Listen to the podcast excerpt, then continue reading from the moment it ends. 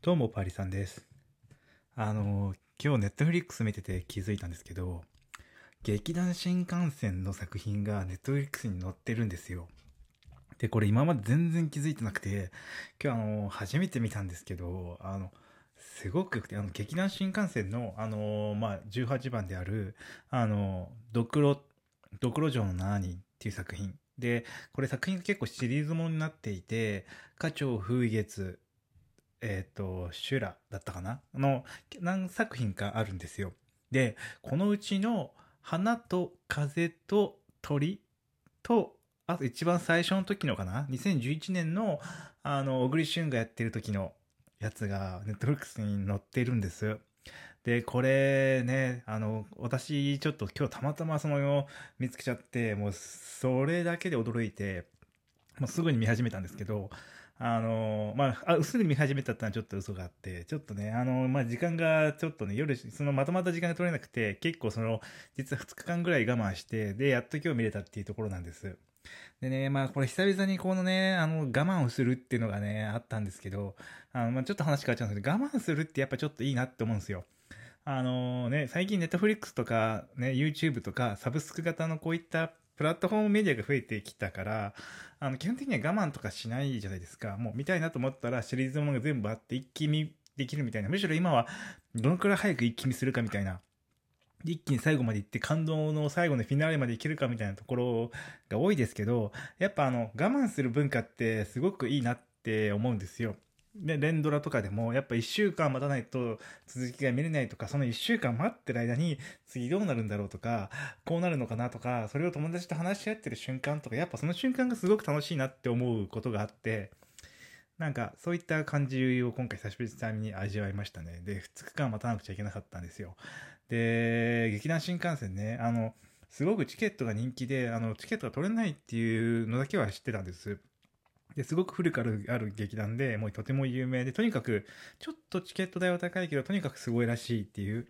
まあ、それだけの情報しかなかったんですよ。で、今回それが、まさかネットフリックスに上がってると、うん、思わなかったんで、今回ちょっとびっくりして見たんですよ。で、ね、そのドクロ城の何、あのー、まあ、いろんなシリーズもんがあって、で、それぞれやっぱ、その、どれのシリーズが好きな、好きかって、あの、結構やっぱ、色があるんですよ。で、私が今回たまたま見たのは風のやつで、あの、松山健一が主人公、まあ、主人公っていうわけじゃないですけど、まあ、捨て之助を演じていて、あのー、誰だったかな？あ、ちょっと名前出てこないけど、まあまあな夫人の方がその脇役を務めていて、あのー、で、蘭丸役？蘭丸役に、あ向井治がやってるやつなんです。でね、これね、まあ私これが初めて見たんで、まあ感動したんですよ。やっぱあのー、このストーリー、この芸術性の高さに、そのドクロ城の7人、まあ7人じゃなくて結構これ、びっくりするぐらい参加者とか演劇の役者が多くて、で、しかもそれぞれがちゃんと展開されていって、で、まあ、盾、盾っていうかこの殺人というかこう、切り合うシーンが、100人切りみたいな切り合うシーンがあるんですけど、そこがちゃんと全員がこう動き合って、ちゃんと成立してるっていうこの舞台に対して、まずそこに感動を覚えるわけですよ。普通無理じゃないですか？そんな、いろんな俳優、役者が大量にいる中で、ちゃんとそれが演劇という形で、全員がちゃんと動いて成立しているっていう、その、なんかもうこれ練習するだけですげえ大変なんだろうなって思う動き方をしている。なんかそれがまずすごく感動。まあ、まずそれがもう映画、映画っていうかもうそこの映像美に感動するんですけど、それに対、それに加えて、やっぱ俳優陣のレベルの高さですよね。あんな一人で舞台の真ん中にいて、こうセリフを言って、それで全然飽きないっていうか引きつけるあの、あのオーラ。すま、ま、すごいですよね。やっぱ俳優とかね、芸能人っていうのは。なんかそこにやっぱ圧倒されてしまうっていうか、で、松山健一は、まあ、とにかくやっぱすごいんですけど、やっぱ向井治ね、向井治は、まあそう、ちょっとこの風っていうシリーズの向井治の評価を調べると、まあ、なまあね、あんまりなんかこう、立ち回り方がちょっとまだ、あの、あんまり得意じゃなさそうだみたいな形で評価が良くないんですけど、でもね、まあ、まあ、イケメン、イケメンっていうかもうね、美しいんですよね。身長高くて顔ちっちゃくてちゃんと整ってて、で、そのなんだろう、そのなんか衣装を着てて、スラッて立って、そのスナップショットはもう本当にあの、なんだろう、それだけで、え、あのもう美になる、美しいものになるみたいなところがあって、やっぱこの、映画っていうかこの切り取られた映像のワンシーンとかドアップで見るとさらにその美しさが際立つ感じがしてるんですよ。うんだからやっぱ向井治ってすげえなっていうかずりなって思いますよね。であとはそれを周りを固めててで女性女性っていうかあのねあの女の子役がね、今回、岸由紀乃っていう方で、これね、私もね、全然最近まで知らなくて、あの、ちっちゃくて可愛い感じの子で、えー、なんですよ。で、まあ、あの、このね、な役柄は、その女性によってはすごく強い女性だったりとかするので、まあ、まあ、あの、どういう女性像が描かれるかっていうのは、その役者によって変わってくるんですけど、まあ、今回はかなり可愛くて、コロコロっとした守ってあげたくなるような感じだったんですよ。で、この人ね、全然私今まで知らなくて、調べてみたらものすごい数のドラマと朝朝ドラとかにも NHK 大河にも出てて、なんか全然なんで俺が知らないんだろうって思うぐらい有名な方でしたね。うん、もう全然テレビとか見ないからね、わかんなくなっちゃってるんですよね。で、まあこれが良くて、で、まあストーリーもすごくいいんですよ。それぞれ笑いもあるし、あの、で、その笑いのクオリティもすごく高いし、で、その盾とか、あの、戦闘シーン、戦うシーンもすごく、あの、迫力あるし、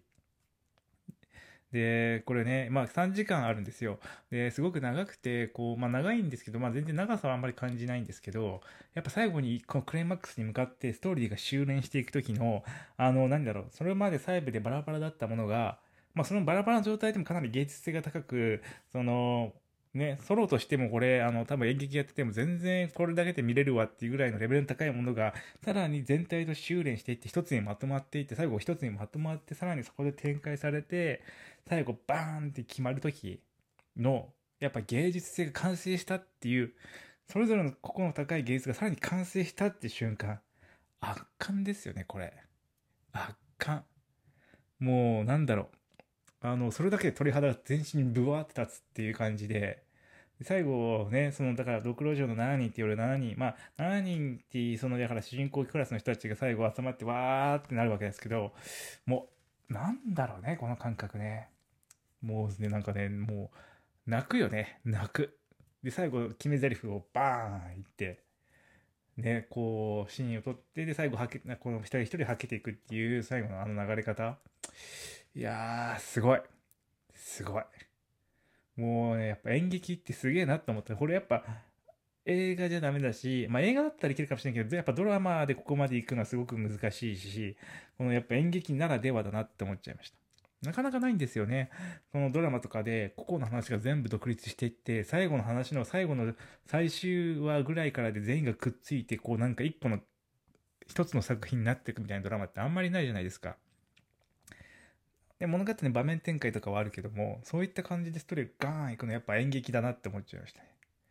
でね、やっぱこれすごくて、花鳥風月修羅ってあるんですけど、やっぱそれぞれで役者が違ってて、役者が違うごとにそのストーリーとかも微妙に、その舞台演出も変わったりするんですよ。だから、ね、この松山健一の時は松山健一が2人1役やってて、まあ主人公クラスの役を2人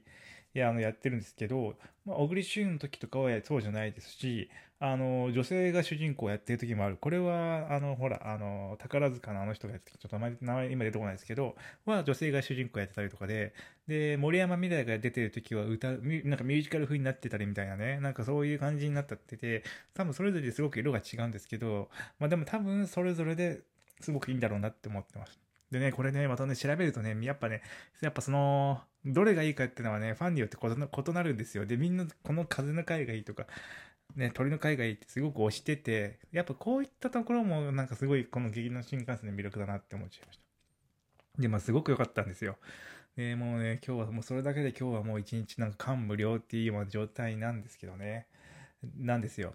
でね、これ、なんだろうな、この感動をね、私ね、まあ家で今ぼーっとしてるしかなかったんで、こう一人でこう眺めて感動して身が震わしてたわけですけど、やっぱね、こういった話を誰かとしたいなとか思う思うわけですよ。誰かと一緒に見て感動してここがいいねとかあの人がいいね。でもあの会あっちの場合が方がいいかもみたいな。そういったね会話をするとき共有してる時間も含めて演劇を見るっていうのがあるなと思ってて。その演劇のだけじゃなくてその後友達と会話したりとか共有したりとかなんかそういったところそういったところをねすごく感じちゃいました共有したいなってすごく感じちゃいましたで、今こうやってね、レディオトークで配信してるわけなんですけど、で、いやでもね、やっぱね、これ、議論が分かれるんですよね。で、劇団新幹線、あ、でも、この回、特にすごいのは、360度シアターっていう舞台を使ってるんですよ。で、これ映像はちょっとカメラが一緒にその舞台と一緒に動いていくので、その主人公がいる場所に沿って。なんであんまりその360度っていう空間を意識することはないんですけど、多分これ、現場にいたら舞台が右から左から多分前後から、まあ、前後までいかないのかな？わかんないけど、くるくるくるくる多分回ってて、すごい迫力があるんだろうなって思うんですよね。右に場面展開したり、左に場面展開したり、前に行ったり、ちょっと、あのね、そのくるくる回る内側の方に出てきたりとか、で、その円形でぐるぐる回るとこをさらに走り回っていたりとか、これ現場で見たらどういう風に見えるんだろうって思っちゃいましたね。今回カメラがね、その主人公について一緒にこう、何のブレも揺れもなくこう、スーってついてくるんで、あのー、なんだろう、これ回ってる感覚っていうのがあんまりこう、映像からはわからないんですけど、多分これ生で劇場で見たらすごいんだろうなって思っちゃいました。多分ね、音とかね、そのフラッシュとかの光とかもすごくて、多分、で、壁全面すごいでっかい壁があるんですけど、そこにもその、ね、映像が投射されてるわけですよ。そういった映像の投射とかの織りなす、この舞台としての空間とか、で、やっぱ舞台の空間ででしか出てこないあの独特の緊張感とか、あのね、空気、シーンって空気が冷えた感じとか、あの感じはやっぱ現場に行かないと味えないんだろうなと思って、いやー、これいつか行きたいけど、でももうこれ見に行けないんだろうなと思ってね、今ちょっとなんかこう感慨深くなってます。今コロナだしね、劇場ってのはだんだん厳しくなってると思うんですけど、やっぱ演劇の力ってすごいので、これな誰、見に行きたいし、みんなにも見に行ってほしいなと思います。はい、今日もそんな回でした。